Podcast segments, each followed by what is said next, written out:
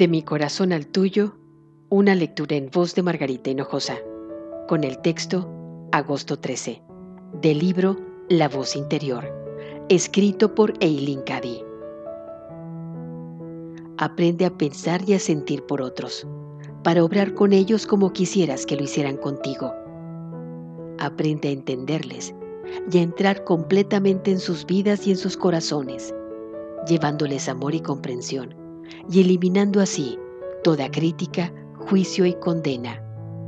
Date cuenta de que el amor transforma y transmuta toda la amargura y el odio, y que la comprensión abre los corazones que han permanecido cerrados y que se han mantenido fríos e inconmovibles. Pon en práctica estas palabras en tu vida. No resistas el mal, sino vénselo con el bien es más fácil decirlo que hacerlo. Pero hasta que no se haga y se viva, no podrá haber paz y buena voluntad en la humanidad.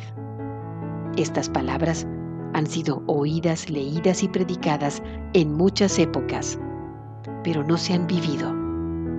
Por eso hay guerras, destrucción, odio y mal en el mundo. Ese estado de cosas continuará hasta que la humanidad aprenda a vivir una vida y no se limite a hablar de ella, hasta que aprenda a hacer que esas maravillosas palabras vivan y vibren en la vida cotidiana. De mi corazón al tuyo, una lectura en voz de Margarita Hinojosa.